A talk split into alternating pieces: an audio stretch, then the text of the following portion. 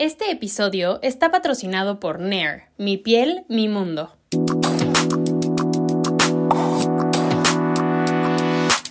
Soy Roberta Woodworth y este es un espacio de reflexión sobre todo aquello que pensamos y sentimos pero no siempre queremos decir en voz alta. Esto es Libre y Loca. Hello, les doy la bienvenida a un nuevo episodio de Libre y Loca, el primer episodio de este 2024 que espero que venga repleto de todas las cosas buenas que la vida tiene para ofrecer, que venga lleno de aventuras, de oportunidades, de experiencias, de conocimiento, crecimiento, risas, amor en todas sus formas, salud y sobre todo de paz. Espero que sea un año que les contribuya inmensamente y que aunque seguramente haya retos, altibajos y decisiones difíciles, decidan afrontarlo para que resulte en aprendizaje y siempre, siempre inevitablemente algo mejor. Quiero empezar este año con una bitácora muy esperada. Para quien no sepa, las bitácoras espaciales son algo que empecé a hacer a raíz de mis viajes sola. Era una especie de diario que en el que iba relatando las pues reflexiones que llegaban a mí viajando. Y el año pasado tuve la oportunidad de ir a Egipto, que es el viaje que llevo toda mi vida esperando. Egipto es un país que une el noroeste de África con Medio Oriente. Tiene las estructuras arquitectónicas más antiguas y, o sea, impresionantes del mundo. Las pirámides, que siguen siendo un misterio, la gran esfinge de Giza, los templos de Karnak, Komombo, Philae, las tumbas de los faraones, incluido Tutankhamun en el Valle de los Reyes, y el espectáculo visual que es Abu Simbel y el templo de Nefertari en Asuán. Egipto fue gobernado por dinastías faraónicas, donde las mujeres reinaron con tanto poder como los hombres y me ha parecido desde siempre y para siempre fascinante. O sea, de verdad yo crecí obsesionada con Egipto desde una visita al Met, el Museo Metropolitano de Nueva York, y me topé con estatuas con cuerpo de mujer y cabeza de leona.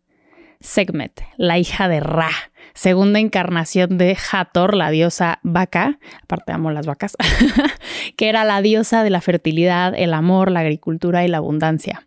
Cuando Ra temió que la humanidad quisiera destruir a los dioses, esta se convirtió en Sekhmet, diosa de la guerra y la venganza, sanguinaria, amante del vino. Según uno de los guías, la leyenda dice que bebía sangre humana y para controlarla y regresarla a su versión angelical tuvieron que llenar el Nilo de vino para que se lo bebiera todo, se desmayara y regresara a su versión original. Las estatuas de Sekhmet tienen un ankh en la mano que es una especie como de cruz que tiene una, una bolita arriba. Eh, de hecho, muchas deidades, Isis y Anubis, el chacal, venían acompañados del símbolo también. Y es un símbolo que aparece continuamente en los jeroglíficos que tapizan, es que es impactante, tapizan cada uno de los monumentos que hay. Y significa soplo de la vida, la llave de la vida que representa la existencia mortal y la vida en el más allá. Es un ciclo, la vida y la muerte, la abundancia y la sequía, la calma y la prosperidad de la cosecha, como la rabia y la mortalidad que también representa la naturaleza con sus ciclos y sus plagas y sus enfermedades. Mientras más leo al respecto, más interesante me parece, sobre todo, les digo, Segmet, que es aparte una estatua que he visto en todas las salas egipcias de todos los museos a los que he tenido la fortuna de ir ya cuando fui a Egipto, en, la explanada de la primer pirámide, que no era lisa como las que conocemos, sino era escalonada, ahí había una plaza donde los faraones cada 10 años hacían como una especie de festividad en la que demostraban su fuerza, ¿no? Eh, luchaban contra un toro y así. Obviamente, o sea, súper ayudados por el ejército y demás, casi casi si hubiera habido cámaras era para la foto ya, literal, eso nos contaron, pero yo no sabía que la creación de esas estatuas había sido la primera como producción masiva que se hizo por orden de un faraón. Y por eso hay tantas en el mundo y por eso están desperdigadas, pero llegar ahí y que me dijeran, es que aquí estaban situadas esas 300 estatuas fue como, wow, estoy en el origen, ya saben, pero bueno. Eh, era una diosa de dos caras, la tierna, la amante, la dadivosa y la felina, vengativa y peligrosa, de nuevo, balance eso. Esa energía es la que inspira el tema central de esta bitácora. The Royal Energy o The Queen Energy, como está muy en tendencia ahorita en redes, ¿no? Em, energía de reina, la podríamos llamar. Primero que nada, quiero recalcar que no tiene absolutamente nada que ver con género ni roles de género. Eh, no me gusta a mí hablar en binarismos. Creo que en cada ser humano viven todas las energías e infinitas posibilidades de acuerparlas, de mil formas, así como de presentarlas al mundo, de relacionarnos entre nosotros, amar, etc. Para mí, Queen Energy o Royal Energy se trata de esta energía que se reconoce a sí misma, se honra, se protege porque sabe lo que vale. Por ende, se prioriza y desde ahí actúa, decide, crea, cambia, se relaciona con el entorno. Mi amiga Haru Escárcega, Haru Healing, tiene un episodio muy bueno de esto en su podcast y unas clases en su página, de hecho. Me las compartió justo poco antes de este viaje y me volaron la cabeza. O sea, le dieron muchas palabras a cosas que no sabía cómo expresar, pero que más o menos tenía claras. Y creo que ese es el punto con, esta energía. Son conceptos que a lo mejor ya conocemos, pero que no, no terminamos de, de internalizar y por ende de acuerpar, ¿no? Entonces, Empecemos por el principio. El viaje a Egipto fue algo súper deseado desde que tengo memoria. O sea, yo pensaba que era algo que iba a poder hacer dentro de mucho tiempo. Tenía esta idea de que sería carísimo, de que no podía ir sola, de que iba a ser complicado de organizar y un montón de creencias limitantes que ni siquiera sé realmente de dónde creí que tenían fundamento. A lo mejor simplemente era el hecho de que pues es un país que está lejos, ¿no? Este, en África, la experiencia que he tenido en África fue en Marruecos y, no es el lugar más fácil de navegar. Eh, cuando llegué a Estambul nadie hablaba inglés, nadie hablaba español y yo no sabía si iba a, encontrar gente con la que me pudiera comunicar en Egipto. O sea, no sé, tenía muchas creencias limitantes. Pero, como les conté en el episodio pasado, hice un mood board un mood board de cómo quería que se viera mi 2023 y entre los viajes me puse como meta regresar al desierto porque el Sahara en Marruecos me marcó. Buscando fotos puse Wadi Rum y Petra en Jordania, Al-Hala en Arabia Saudita y, ¿por qué no?, las pirámides y la Gran Esfinge. Cuando empecé a hablar con agencias, una me propuso ir a Egipto. Le dije que sentía que no iba a estar dentro de mi presupuesto. O sea, la verdad no me quería emocionar y lo decepcionarme. Y oh, sorpresa, estuvo. Y no solo estuvo, sino que toda la experiencia fue una con una agencia de, lujo, entonces los hoteles de la propuesta no eran cualquier hotel, o sea, era el Four Seasons at the Nile Plaza del Cairo y el Dusit Thani, que también es, es de lujo un crucero por el Nilo para recorrer los templos a lo largo eh, de Luxor, Comombo, Philae y Asuán, que se llama Acamar, y todo en español. O sea, más rápido que nada, dije que sí, obvio. O sea, no, no había realmente que pensarlo. Fue todo tan fácil que como que ni siquiera me di oportunidad de emocionarme, ¿no? En ese momento tenía mil proyectos, un viaje familiar que se acercaba, entonces me concentré en otras cosas y ya, ese verano volaba a Europa con mi familia, invité a mi papá a Italia por su cumpleaños, que también fue un logro muy grande en ese punto como de independencia económica que, hablábamos a principios de año. Eh, fuimos a Berlín, a Viena, a Venecia, Florencia y Roma. Ahí les tengo todavía un par de bitácoras. Hace mucho que no hacía un viaje así de largo y así de lejos con mi familia. Les digo que desde chiquita pues he viajado mucho sola, ¿no? Y me acuerdo de voltear y decirle a mi mamá como, ay, es que la neta, creo que cero me relajé en Estambul. O sea, me encantó viajar sola, pero se me hizo claro que pues fui para probarme a mí misma que podía y había estado en fight or flight todo el viaje. Claramente ya les hablé de la experiencia medio terrible que, tuve el primer día, si no escuchan la bitácora de Estambul, pero pues sí, estuve nerviosilla hasta que llegué a Londres con mis primas y ya después a Marruecos con un tour. Em, ya con más gente, ¿no? Porque pues no tenía en quién recargarme o confiar. O sea, viajar con papás es lo máximo porque tengas la edad que tengas, te van a maternar y paternar y te puedes dormir en el metro y te despiertan. O sea, honestamente está en su ADN y está en el tuyo recargarte en tus papás. Eh, y cuando estás solo, pues estás con ojos en la espalda y a mí me da lo que siempre digo que es como la la psicosis latinoamericana, no importa dónde esté, que yo veo que alguien viene atrás de mí y, ya saben, abrazo mi bolsa y pues, pues así, así crecimos, ¿no? Pero bueno, eh, me relajé, me relajé, me urgía irme de viaje y relajarme. Apenas estaba entrando en cintura el rollo de la somatización y ahora sé que también estaba bien entrada en mi depresión. Entonces había una ansiedad como generalizada, latente, que no me abandonaba, que gracias al universo solamente se manifestó gravemente un día en Viena, que amanecí con muchísimas ganas de llorar, pero mi mejor amiga me marcó y me dijo, literal, ¿eh? Tú eres Barbie y él o ella o eso que, te está molestando es solo Ken. Y yo ni siquiera he visto a la fecha la película de Barbie. ya sé, estaba de viaje cuando salió, pero fue tan, no sé, me dio tanta risa y me aligeró tanto que dije, va, ok, esto que, que, que me tiene maltripeando es solo Ken. O sea, yo soy Barbie, esto es solo Ken, es solo una piedra en mi zapato. Yo soy Barbie, linda, chingona, exitosa, que puede, que hace y eso que me agobia, neta, no lo vale. Porque verdaderamente no lo valía. Pero bueno, pues cuando estás, como les dije en el episodio del psiquiatra, medio mal, pues sientes que te ahogas, ¿no?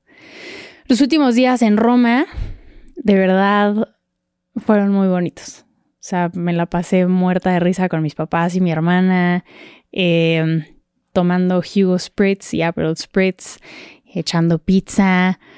No, no, sé, o sea, me acuerdo y me, me pone muy feliz. Pero pues ya sentía que se acercaba el fin y cada quien iba a tomar caminos diferentes, ¿no? Eh, yo me iba al Cairo. Me empecé a poner nerviosa. Verdaderamente no tenía idea de, de a qué me iba a enfrentar en Egipto. Y solo de pensar en dejar la comodidad y sensación de seguridad del núcleo familiar, pues me empecé a estresar. Dije, es que neta sí es como Istambul, de llegar y no sé para dónde y no me puedo comunicar y ya me quieren vender cosas y cobrarme millones y me gritan en turco. O sea, no estoy preparada, no estaba preparada, no, ya, no. Pero me escribieron de la agencia y me dijeron que un chico llamado Ismael me iba a estar esperando en el aeropuerto, que él tenía mi visa y todo y que me iba a llevar al hotel, que estaba todo resuelto. Ok. Dije, bueno, lo único que puedo hacer es confiar. Voy a confiar. La otra opción fuera que tuviera que navegarlo y sobrevivir, como hice en Turquía, que no me malentiendan, salí amando y regresaría mil veces. O que genuinamente pues fluyera todo muy smooth, ¿no? Me despedí de mi familia en el aeropuerto de, de Roma, lo cual sentí como un hito extraño que marcó como la era adulta, ¿no? De me despedí de mis papás en el aeropuerto y cada quien tomó un vuelo diferente. No sé, Estuvo muy interesante. Yo me embarqué en ese vuelo de Italian Airways hacia el Cairo. Por horas lo único que vi fue el mar, hasta que de pronto emergió la tierra, dorada, arena, construcciones del mismo color, y ahí, frente a mí, de ese lado, en la ventana, porque tuve suerte, las pirámides. O sea, les cuento esto y se me pone la piel chinita. Años, años he leído al respecto, he visto fotos, me he devorado documentales y de pronto desde la ventana del avión, ahí estaban. Mi viaje sola del 2023. Bajándome del avión, ya me estaba esperando Ismael de traje, súper amable, y un español perfecto. Me recibió con un ramo de flores, un Cadbury, que es un chocolate inglés delicioso, y una botella de agua. Agua del desierto, me dijo. No es agua del Nilo, es agua extraída del desierto, muy fina para usted. Y yo, wow, primer dato en Egipto, yo no sabía que, había agua en el desierto. o sea, em, la segunda, claramente no sabía recibir porque me cohibió muchísimo su amabilidad. No entiendo por qué. Me parece que la gente en México es muy amable, pero yo me quedé así como, wow, no esperaba este recibimiento, ya, saben. Eh, prácticamente me intercambió la maleta por las flores que traía. No volví a tocar la maleta. Él habló con la aduana, hizo el cambio de divisas, me invitó a un café en lo que llegaba el chofer que nos llevaría al hotel. Y a ver, o sea, primero que nada sí contraté un viaje de lujo, es lo primero que voy a decir. Creo que después de la experiencia en Marrakech me quedó claro que sí iba a ir a, ese tipo de destinos en los que no me pudiera mover fácilmente y sobre todo hablar la lengua y como mujer sola, pues me convenía invertir un poquito más. O sea, sí. fue un regalo que me di a mí misma porque quería vivir Egipto de una forma increíble, sin realmente estresarme. Y porque mi sistema nervioso no estaba listo para, para otro estrés de la magnitud del de Turquía. Sin embargo, era la primera vez que vivía una experiencia así. O sea, y sola, y siendo el adulto responsable, ¿saben? O sea, invierto en viajes, me gusta la buena comida, pero la verdad es que soy muy fácil para viajar, o sea, no me tengo que quedar en el hotel cinco estrellas. Y, les digo, más eh, como adulta sola, o sea, sentí que claramente no sabía acuerpar ese nuevo nivel, pero estaba ahí para aprenderlo. O sea, para todavía una primera vez, ¿no? O sea, al principio me dio un poquito de pena y luego fue como, no, pues pues poco a poco uno va subiendo de nivel y va acuerpando nuevas versiones de, sí mismo y va ganando nuevas responsabilidades y demás, ¿no? Todo el camino Ismail respondió a mis preguntas sobre Egipto, me contó mucho sobre su sociedad, son un gobierno militar, toda la población hace el servicio y después trabaja en las empresas del gobierno. No hay mucha propiedad privada porque el gobierno se la comería, o sea, los hoteles del gobierno no pagan servicios, si alguien quiere poner uno privado, pues no podría competir con los precios del mercado porque sí tendría que pagar servicios. Hay una gran facultad de idiomas donde enseñan de todo, español es el idioma más hablado después del árabe egipcio, pero entre los guías de turistas hay quien habla alemán, francés, chino, japonés y, perfecto, ¿eh? Entre más idiomas hables, mejores oportunidades tienes y trabajos puedes conseguir porque donde hay más crecimiento es en la industria turística. Las clases altas vienen de altos puestos militares y pues, claramente es más complicado llegar ahí, ¿no? Llegamos al hotel, el Four Seasons at the Nile Plaza. Hay dos Four Seasons en el Cairo. Llegamos a este que está frente a un parque y en la avenida donde se encuentran la mayoría de las embajadas, entre ellas la de Francia y la de Reino Unido. Me senté en una salita porque Ismael me pidió que esperara un segundo y cuando regresó me dijo que ya había hecho el check-in, que mis maletas ya estaban en el cuarto y pues que me acompañaba al elevador, ¿no? Y pues literal me embarqué yo solita a mi cuarto. Entré y empecé a llorar. O sea, era hermoso. Me esperaba una carta de Letty Chomer Luxury Travel, que es, eh, bueno, con Letty organiza este viaje, esa es su agencia, eh, que me estaba dando la bienvenida. Ya saben, había chocolatitos, macarrones, una botella de vino egipcio. Y el atardecer, el atardecer naranja que se metía por las ventanas del cuarto sobre el Cairo y a lo lejos las pirámides. Yo no, no, no podía creer que estaba ahí. Todavía se los estoy contando y no lo creo. O sea, es como, wow, viví eso este año. Bueno, el año pasado. estaba cumpliendo un, un sueño y de esa forma, ¿no? Me mandó un mensaje a Ismael para preguntarme si todo estaba en orden y de me agrado y le di las gracias porque todo era precioso. Me acuerdo perfecto que me respondió, me alegra, usted lo merece todo. ¡Wow! Ya, ¿qué es esto? ¿Saben? O sea, me acuerdo perfecto que, número uno, le avisé a mis papás que ella estaba ahí, les mandé un, un video en el que les enseñaba la vista y luego me grababa a mí y yo estaba llorando. Ese video después lo subí a stories, lo pueden ver en mis highlights. Número dos, le marqué a mi mejor amiga para hacerle un room tour porque no, no lo podía yo creer. y número tres, le mandé mensaje a Haru porque la plática que tuvimos antes de que me fuera justo era sobre eso. Me dijo, necesitas gente en tu vida que te sostenga, necesitas gente que te aporte, no ser tú la que sostiene todo. necesitas que sea recíproco porque tienes muchas cosas para dar y eres una reina y tienes que acuerparlo. Y entonces le mandé el mensaje em, que me había contestado Ismail diciéndole que sentía que me iba a recargar y a trabajar mi Royal Energy en ese viaje porque desde que había llegado había tenido literalmente, porque literal no había otra cosa que pudiera hacer, que soltar el control, relajarme. Antes de ese verano estaba desgastada, burnout, en depresión. Llevaba toda mi vida en modo Salvador. Si no lo han escuchado, hablé de eso en un episodio con mi querida Ceci Aguilera, el episodio 112. Encontraba mucho sentido en ser útil para otros, quería probar mi valor constantemente porque quería pertenecer, quería ser aceptada y lo que empezó en la infancia y adolescencia, en la escuela, pues se ha replicado en amistades negligentes en la adultez en las que yo era la que siempre buscaba. ¿Ubican cuando tienes esa amiga que solo te pelas y tú la buscas? ¿O solo se arma plan si tú organizas? Pues yo, yo era esa. O sea, yo escuchaba, yo organizaba, yo daba regalos y detalles. Justo me pasó, eh, mi cumpleaños fue en diciembre y una persona que yo consideraba muy cercana a mí ni siquiera me felicitó cuando en su cumpleaños yo le llevé un pastel de sus personajes de película favoritos, ¿saben? O sea, chance soy muy extra, pero yo soy esa persona. Yo soy esa persona que sí se hace presente y que busca estar y luego no lo recibe. Entonces, y también está la parte de las relaciones, ¿no?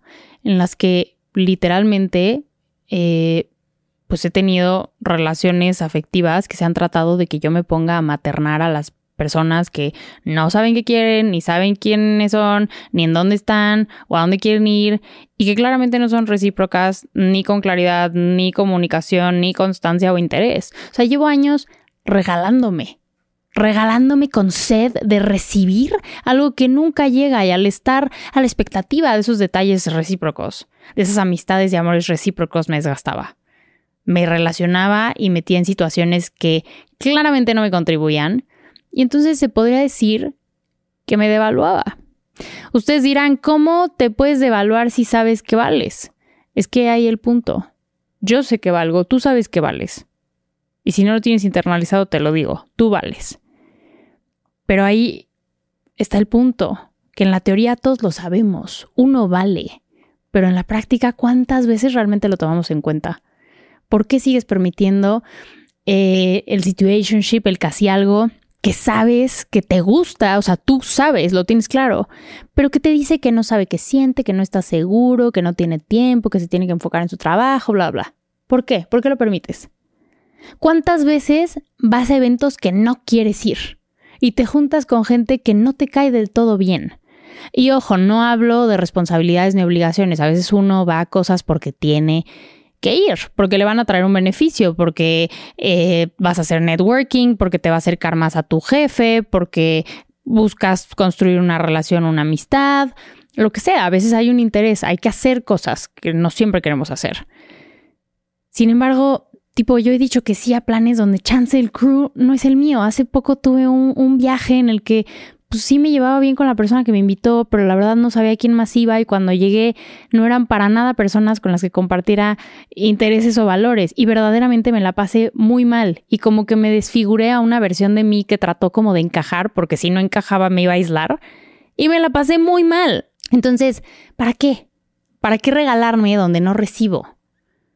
¿Qué dice eso de mi amor propio? ¿Qué dice eso de mi autoestima? ¿Qué dice del respeto que me tengo y sobre todo de la mujer, o mejor dicho, persona que quiero ser? Quiero ser una persona que reciba, que sea admirada, querida, respetada, que así como yo me quiero llevar con alguien porque le admiro, la gente que me rodea esté interesada en llevarse conmigo por eso. Y creo que eso empieza por aprender a recibir. O sea, durante ese proceso antes del viaje y de ir al psiquiatra, eh, pues algo que me carcomiera la soledad que sentía. Sentí que yo podía desaparecerme de la faz de la tierra y nadie me iba a mandar un mensaje para hacer check-in. Porque se asumía que yo, como siempre, estaba ocupada, trabajando, con mil cosas, pero no mal. Porque como estoy haciendo mil cosas, nadie asume que estás mal. Y cuando decía que estaba mal y podía señalar claramente por qué, porque a lo mejor tengo esa capacidad de expresarme, pues a nadie le resultaba preocupante porque es que lo tienes muy claro. Cuando lo empecé a expresar me di cuenta que aún las personas que me quieren y que tengo cerca asumían que yo no necesitaba ayuda porque era el frente que yo mostraba. Soy la mujer empoderada, inteligente, exitosa que puede con todo sola. La cosa es que esta mujer ya no quiere eso ya está cansada. ya quiere que la cuiden, quiere que la mimen, quiere apoyo, quiere soltar el control. Porque cuando te privas de recibir porque te cohibes, porque te da pena, porque estás tan acostumbrado a dar y a la falta de recibir que no sabes ni qué hacer con lo que te dan, incluso te incomoda que te sirvan, o sea, el, el servicio O sea, llegar a un restaurante y pedirle a alguien un vaso con agua y hielo y, te y mil gracias, agradeces 80 veces.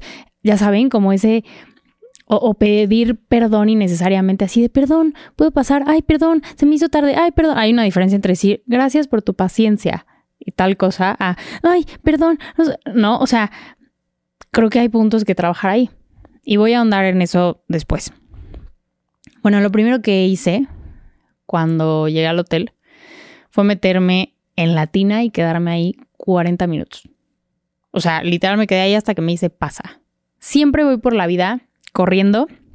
Siempre hay algo que hacer. Soy de las personas que puede estar echando la flojera en su casa y aunque no tenga otra cosa que hacer, si yo escucho que llega alguien, como que automáticamente, ya saben, me, me recompongo, me incorporo y trato de hacer algo útil porque mi cerebro está así como predispuesto a que siempre hay algo que hacer. Siempre. Digo, eso es muy de. En mi casa todos somos así, ¿no? Claramente así, así crecí, pero son cosas de las que me voy dando cuenta ahora, ¿no? Bueno, yo llegué a no hacer nada. O sea, pedí servicio al cuarto, vi una peli y me dormí. Literal, cuando lo sobrepensaba decía, estoy aquí para consentirme, estoy aquí para ser una reina, este es un regalo de mí para mí. ¿Qué mujer quiero ser? ¿No? Entonces me imagino, no sé, por ejemplo, esas entrevistas que le hacen a María Félix, que dices, wow, el porte, ¿no? O sea, Olivia Pope de Scandal, que luego voy a poner un ejemplo de eso, Miranda Presley, María de Escocia, no sé, piensen en películas, series, libros, en lo que se imaginan como energía real. Y les digo, yo estoy hablando de mujeres porque estoy hablando desde mi perspectiva, pero puede haber un hombre, una persona, como sea que se identifique, que admiren mucho, ¿no? Para mí, este Royal Energy es esta mujer elegante, exitosa, seductora, bien vestida, aún en su look más casual, perfumada, social, pero que disfruta estar sola, que sabe de todo, que vive bajo sus reglas, tajante, pero siempre digna y amable, empática y compasiva con otros y consigo misma, pero una líder que comanda respeto. Al día siguiente me proyecté. O sea, yo había planeado mis outfits, ya se la saben. Íbamos a ir a las pirámides, me puse una cazadora tipo Indiana Jones, un Panama hat, o sea, un sombrero eh, de esos como tejidos, lentes oscuros, pantalones verdes holgados y unas Birkenstock. O sea, sí, sí iba a, turistear, pero emanando esta energía, ¿no? Como de no sé, ves esas fotos de los 50 cuando viajaban todos elegantes y a mí me encanta eso. Bueno, el punto es que me sentía bien, llegué a los mercados y yo no soy mucho de comprar como chácharas ni cosas tan, tan turísticas, a menos de que sean esferas de los destinos, porque es lo que ponemos en mi casa en, Navidad. Eh, pero encontré joyería como muy bonita que decía, a ver, esto lo voy a usar a la larga, sí, entonces la compraba. O sea, ya saben, dando esa energía de, de tía ecléctica. Me compré unos accesorios de escarabajos y unas pulseras de madera quemada que hacían en, en. Eh, verdaderamente empecé a cuerpar eso que quería, ¿no? Todos los días en el desayunador del hotel me regalaban una flor. Y desde el primer día la mesa que había escogido se volvió mía. Después supe que la agencia les había dicho que yo era una influencer famosa, o sea, llegué, llegué a firmar el, el checkout del último hotel, literal, el último día en el Cairo, y decía occupation, o sea, ocupación famous Spanish blogger, o sea, blogger española famosa y yo como, bueno, o sea, me dio mucha risa, creo que hasta lo subí. Pero bueno, yo juraba que era por el número de cuarto, pero pues obviamente sabían quién era, este, me saludaban todos los días, me tenían mi, mi techay cuando llegaba, o sea, tenían como muchas atenciones bonitas, de que el primer día se dieron cuenta de qué me gustaba y qué tomaba. Y claro, una experiencia de lujo, sí, pero yo me sentía muy cuidada, ¿no? Em, lo que yo he vivido en países árabes es que la cultura es muy servicial. Y vi sí a muchos europeos y latinos un poco incómodos con esto. Porque sí es diferente a la cultura que tenemos en México. Eh, yo también me sentí así al principio, pero es curioso porque creo que de esa misma creencia viene el pensar que el amor propio o el autoconcepto positivo y reconocimiento es ególatra. O sea, admiro mucho a la gente que trabaja tratando con gente, o sea, en, servicio al cliente, y veo que a muchos, incluso culturalmente, les gusta, o sea, les hace sentir bien acompañar, dar la bienvenida, consentir a alguien. O sea, ¿por qué sentirnos incómodos porque alguien está haciendo su trabajo que aparte le gusta. Todos tenemos un trabajo y a mí me gusta estar compartiendo esto, que a lo mejor no es un servicio, pero es un acompañamiento y, me gusta mucho, ¿no? Entonces como que empecé a cambiar mi mindset. Era como, esta persona está siendo amable conmigo y, me gusta que sea amable y probablemente le guste ser amable y todo está bien, ¿no? O sea, ¿por qué me voy a sentir como nerviosa? Entonces a mi alrededor empezaron a cambiar cosas. Tomaba vuelos y tipo el señor de al lado eh, me decía que si me ayudaba con mi maleta. En otro momento yo hubiera sido la primera, no, gracias, yo puedo, no sé qué, aunque siempre, siempre, siempre traigo el carry-on, la bolsa de mano, un saco, una chamarra, o sea, siempre soy esa persona que anda con mil cosas. Y aquí era como, sí, gracias. Ay, señorita, sí, gracias. Ay, oiga, me acuerdo perfecto que llegué a una tienda a comprar unos knefe, que son como unos eh, postrecitos, y le dije a la señora, como están súper ricos, ay, mi vida, te regalo otros dos. Y yo, ah, gracias. O sea, me dejo querer, me dejo consentir, me dejo ayudar.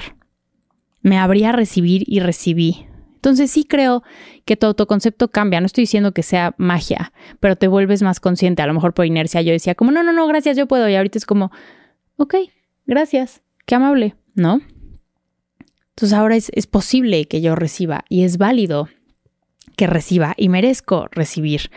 Que no se confunda con ser entitled o ser engreído, ¿no?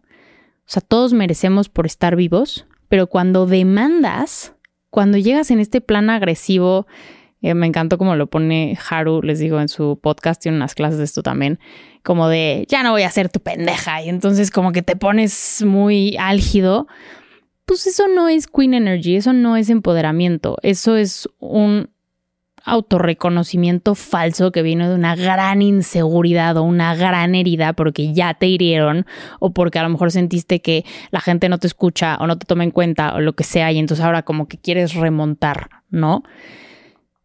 La verdadera seguridad, la verdadera energía de realeza es entender que mereces por ser tú y que eres única, que no compites con nadie, solo eres. O sea, no eres mejor que la persona de allá, no por eso mereces, les digo, engreído. Eres. Y esa persona es. Y el de allá también es. Entonces, no importan las críticas ni los cumplidos, porque recibas o no alguno de los dos, en el fondo tú sabes quién eres, no te define ninguno de los dos. Es bueno aprender a recibir un cumplido también, que, que creo que puede ayudar mucho a tu autoconcepto. Pero hay veces que la gente no te va a dar un cumplido porque te tiene envidia. Y eso no significa que hagas las cosas mal, ¿no? Entonces, es este reconocimiento también de saber que puedes depender en ti, pero eso no te exime ni te priva de recibir ayuda o consuelo, cariño, amistad o amor. Y cuando empiezas un proceso de conocimiento personal, de introspección, empiezas a reconocerte desde ese reconocimiento de quién eres en esencia, actúas en congruencia para desarrollarlo, protegerlo, crecer y estar en paz. Desde ahí es desde donde no te da culpa poner límites o decir que no, o dejar de pedir perdón cuando no es necesario, o justificar tus acciones y decisiones constantemente. Les digo que quiero hacer un podcast al respecto, pero verdaderamente yo he tratado de cambiar hasta la forma en la que me expreso, oye Roberta, ¿quieres ir a cenar mañana? No puedo. En otro momento yo hubiera dicho, no, no puedo, es que fíjate que mañana tengo que grabar en la mañana y luego voy a ir al doctor y entonces la verdad estaría muy cansada. ¿Por qué te estás justificando? Eso siento que le quita como poder a tu presencia, a tu stance. Es como, no puedo. Tengo un compromiso. Y ya no tienes que explicar nada a nadie. O sea, siento que sobran las, las, explicaciones muchas veces y les digo, solo te hace ver como, como nervioso, como, ay, no quiero que te enojes, entonces te digo todo para que no me vayas a abandonar. No, no, basta. Eso y pedir perdón constantemente. Ay, ay, perdón, me, me da... No, no, no lo hagan. Queen Energy. Bueno, empecé a vivir Egipto inspirada por la historia de las reinas. Como la reina Hatshepsut, aquella faraona que estuvo 22 años en el poder, 22 años en los que no hubo guerra, fortaleció sus relaciones con Somalia, importando y exportando, decidió construirse un templo de adoración para caracterizarse como hombre y que nadie se atreviera a cuestionar nunca su poder. O sea, ese era el, nivel de, de, mujeres que había, ¿no? Luego, obviamente, te vas a Nefertiti, a Nefertari, a Cleopatra, y son todas estas mujeres que, que tenían un poder que es muy tangible en la historia. Hubo una influencia muy fuerte de estas mujeres en la historia y eran mujeres que se reconocían. A lo largo del viaje, mis guías me regalaron una esclava con mi nombre en jeroglíficos. Fui a una tienda de perfumes y el dueño me regaló uno. O sea, empecé, les digo, a abrirme y empezaron a, llegarme inesperadamente todos estos detallitos. Empecé a hacer amigos con la gente que iba conmigo en algunos de los tours. En el crucero que tomas de Luxor a Swan por una semana me dediqué al hedonismo puro, o sea, básicamente a comer, leer y dormir. Uno va parando en ciudades a lo largo del Nilo, bajas a las 8 de la mañana a los templos y regresas por ahí de las 2 de la tarde cuando el calor llega a un punto que se vuelve insoportable, o sea, 48 grados. De verdad, yo nunca había vivido ese calor. Eh, si van a ir, sí les recomiendo como ropa holgada de lino, pero tratar de taparse el sol. O sea, yo traía una, una sombrilla porque o sea, sí te mareas, sí te mareas, como que todos estamos un poco desorientados, es algo a lo que bueno, al menos yo que vivo en México no estoy acostumbrada, pero bueno, todo es una, una experiencia, ¿no? Esa, esa, sombrilla terminó derretida, literal. este, ya no la podía cerrar del calor.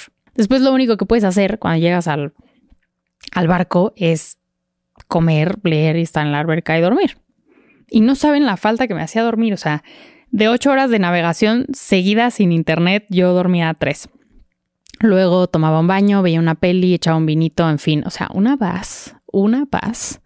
La última parada fue en Abu Simbel, en Aswan. Nos levantamos a la una y media de la mañana para ser los primeros en llegar. Llegamos como a las cinco y ver el amanecer.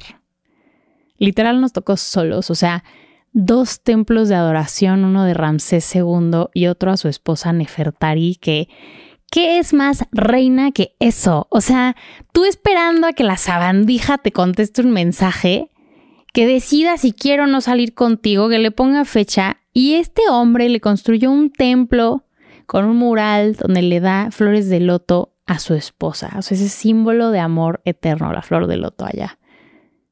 Ese mural es considerado, de hecho, la primera carta de amor del mundo. O sea, repito, el cucaracho no te contesta un mensaje, no puede ser fiel, te habla feo, no sabe si quiere algo contigo. No, no, amigues, no. O sea, en este mundo hay vestigios de que el amor bonito existe. No te estoy pidiendo que te construyan una pirámide, no. Pero no aceptes menos. Mínimo una persona que sepa que quiere, una persona que te sostenga, que honre su compromiso contigo, que te sea fiel cosas que sean recíprocas. O sea, no tienen que estar junto con pegado, pero vaya. O sea, cuando pones en perspectiva esas cosas, dices, es que ni siquiera quieres el mínimo básico. Es que el mínimo básico es que tenga modales y te trate como un ser humano. ¿Me explicó? Igual hay personas allá afuera que sí quieren acercarse a ti y a lo mejor no, no las dejas. O, o tienes expectativas mal acomodadas en personas que nunca han demostrado ese nivel de, amor o amistad, ¿no? Haru tiene una frase poderosísima al respecto, les digo que yo tomé nota. Una reina sabe que es un regalo, pero no se regala.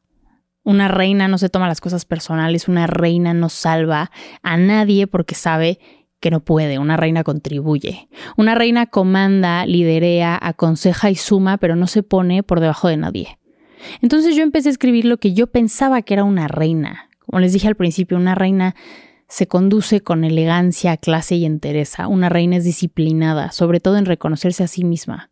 Una reina se procura, tiene una buena reputación consigo misma, se cumple las promesas que se hace. Porque si puede con ella, fácilmente podrá cumplirlas con otros y ejercer sus límites. Una reina se reconoce a sí misma, se observa, está abierta a escuchar y enfrentar sus verdades. Una reina está cómoda en su piel. Una reina no es esclava de sus impulsos, una reina siente sus emociones, honra sus emociones, trabaja lo que hay que trabajar y le da espacio a ser lo que es, pero no pierde el temple ni el estilo. Una reina procesa, piensa y cuando tiene algo que decir lo dice al punto, certero. Cuando pienso en reinas, repito, regreso a estas mujeres que uno ve y dice, wow. O sea, neta, en entrevistas de María Félix. Vean un capítulo de Scandal donde Olivia Pope pone a alguien en su lugar con maestría. A mí me enseñaron que siempre había que ser amable. Y yo lo entendía como que tenía que ser buena y entonces le tenía miedo al enojo. Tengo un episodio al respecto que literal les digo, enójate. Yo creía que no me podía enojar, que el hecho de que me enojara me hacía mala, que tenía que ser complaciente, que tenía que ser fácil, que tenía que ser la chica chill, ¿no? Tranquila. Y después entendí que no, que es bonito tener modales y ser amable, hasta que sea momento de dejar de serlo. Y entonces todo con un solo movimiento, corte limpio a la yugular, no hay necesidad de nada más. O sea, chance muy gráfico de mi parte, pero me imagino esas escenas de series donde hay sangre por todos lados. Así, así es una discusión desordenada para mí. Impulsiva. Cuando se puede librar una guerra jugando ajedrez, con movimientos muy precisos. No se trata de, de que una discusión sea robótica ni siquiera se trata de elocuencia, se trata de elegir, elegir escuchar, elegir comunicar, elegir claridad, llegar a acuerdos. Una reina negocia, una reina llega a compromisos, pero nunca compromete su integridad, ni su bienestar, ni su salud mental o física. Cuando reconoces que eres una reina, no toleras que alguien te trate mal, o un trabajo en el que no te respaldan, o una relación donde no te sientes valorado. Cambia de trabajo, no te estoy diciendo que inmediatamente, no estoy diciendo que sea fácil, pero si tienes ese compromiso contigo, vas a buscar opciones. Es eso, es que siempre me preguntan, es que ¿de dónde sacó la fuerza, el compromiso? Es que yo creo que a veces las ganas vienen del hambre, de tener hambre de algo mejor. Yo ya estaba desesperada por algo mejor y entonces me empecé a mover. Y me daba miedo moverme, porque era lo que conocía aunque fuera malo.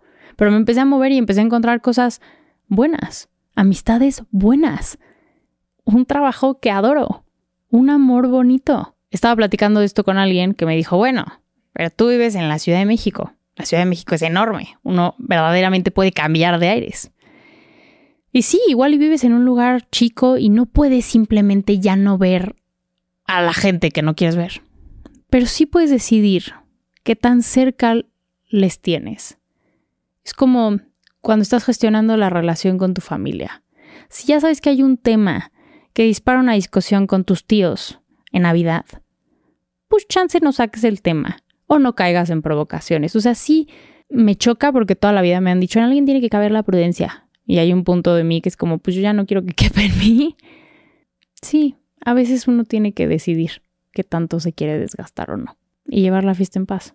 E ignorar. Claro, mientras no te haga daño. De nuevo, una reina no se pone por abajo de nadie, ni compromete su integridad. También he dicho mucho que cuando te eres fiel a ti mismo, tu círculo se reduce. El crecimiento personal viene acompañado de mucha soledad, porque dejas de encontrarte con las mismas personas en esos diferentes niveles de crecimiento, no porque seas más y mejor que ellos, simplemente porque están en lugares diferentes. Lo que es verdad es que si tú en algún momento te sientes menos o ves la vida y actúas desde tus heridas, vas a aceptar muchas cosas por mantener esa ilusión de armonía. Esa percepción de ti mismo solo la puedes cambiar tú. Cuando crees que no vas a encontrar algo mejor en cuestión trabajo, parejas, dinero, hasta te puedes sabotear.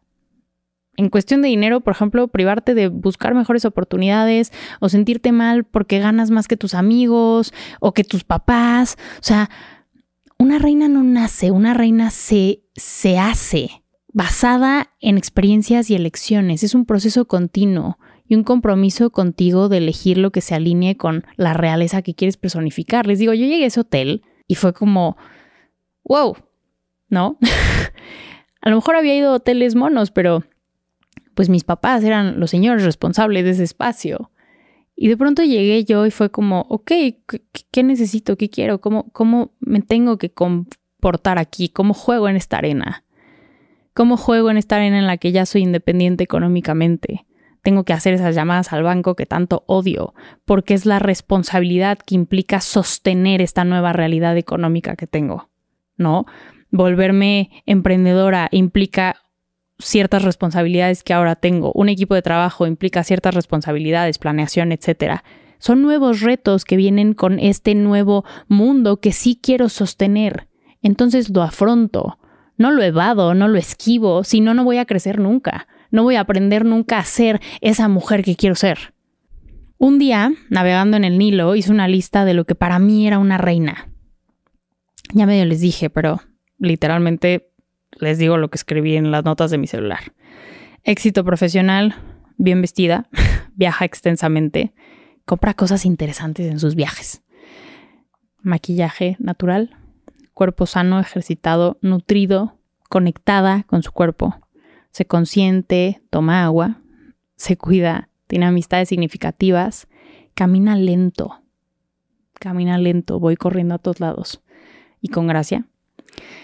Esto es como algo muy nerd de mi parte, pero usa palabras complejas correctamente. Siempre me preguntan que de dónde mi elocuencia. Pues así, a veces veo palabras que digo como, ¿qué es esto? Las busco y entonces ahora hago un jueguito mental en el que las trato de usar correctamente y meterlas en las conversaciones hasta que se vuelven parte de mi vocabulario.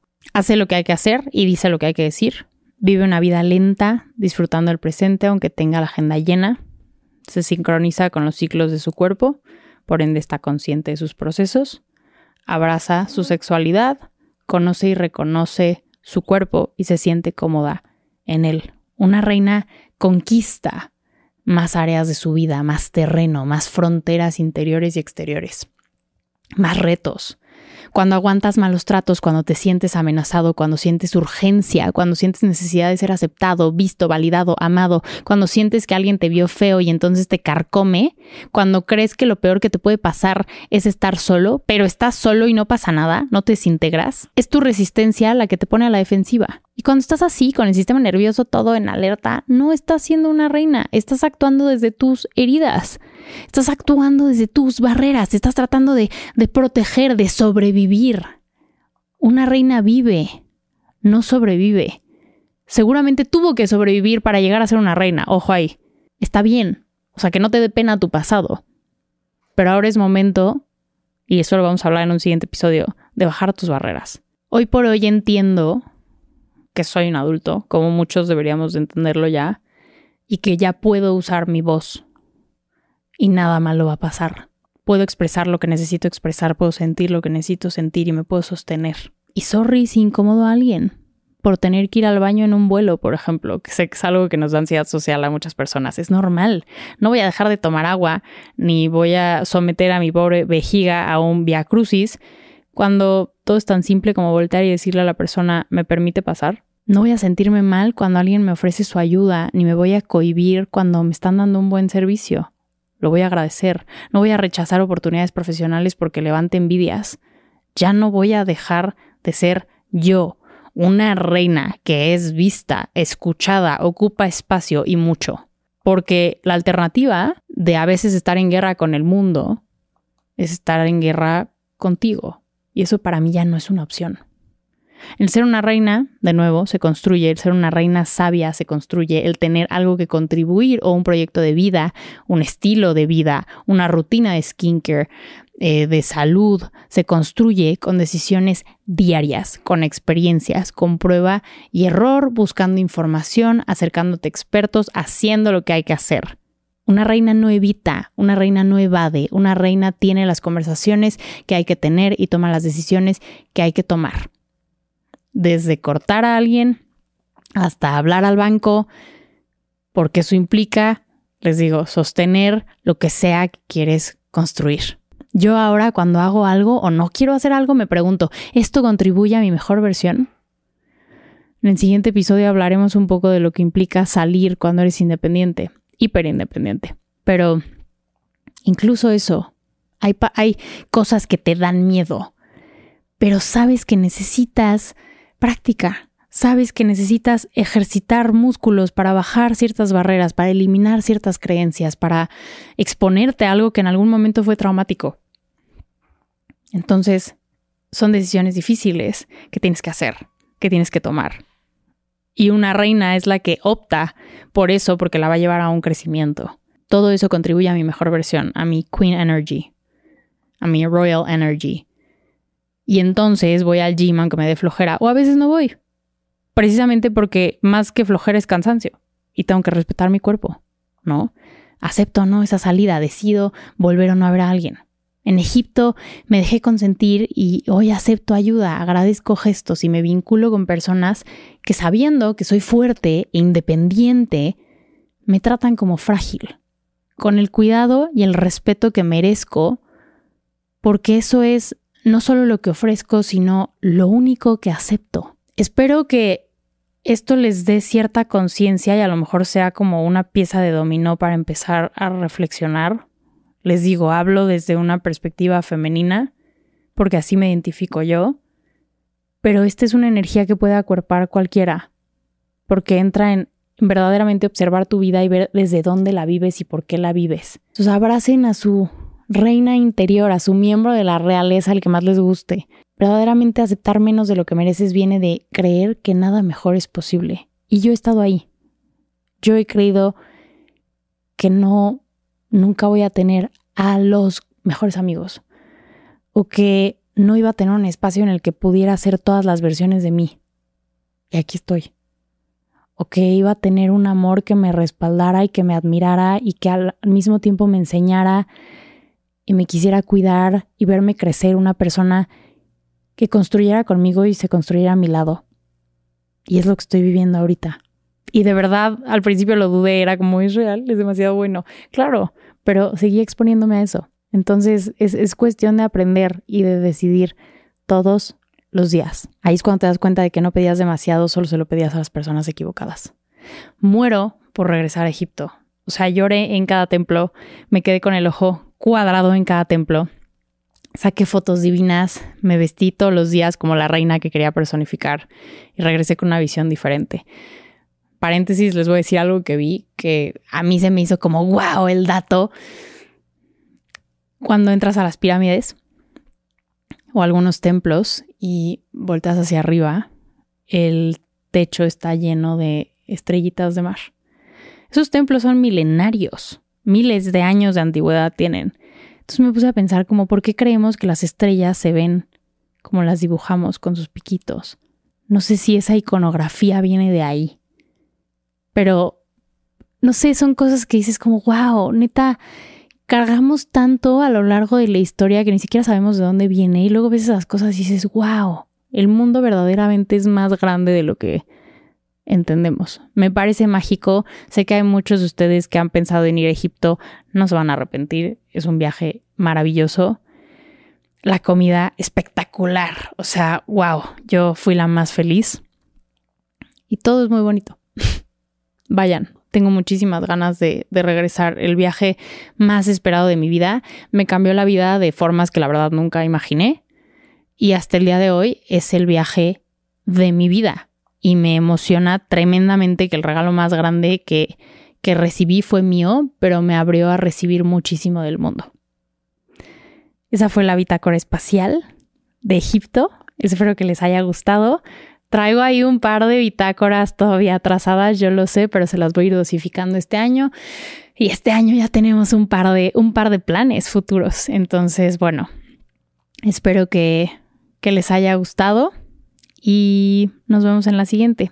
Si no saben quién soy, soy Roberta Woodward y este espacio es libre y loca. Hay un episodio nuevo cada jueves y me pueden encontrar en todas las redes sociales como arroba THE, o sea, de Roberta Woodward. Les mando un beso enorme. Bye bye. Esto fue Libre y Loca. Nos vemos la próxima semana. Les mando un beso grande. Bye bye.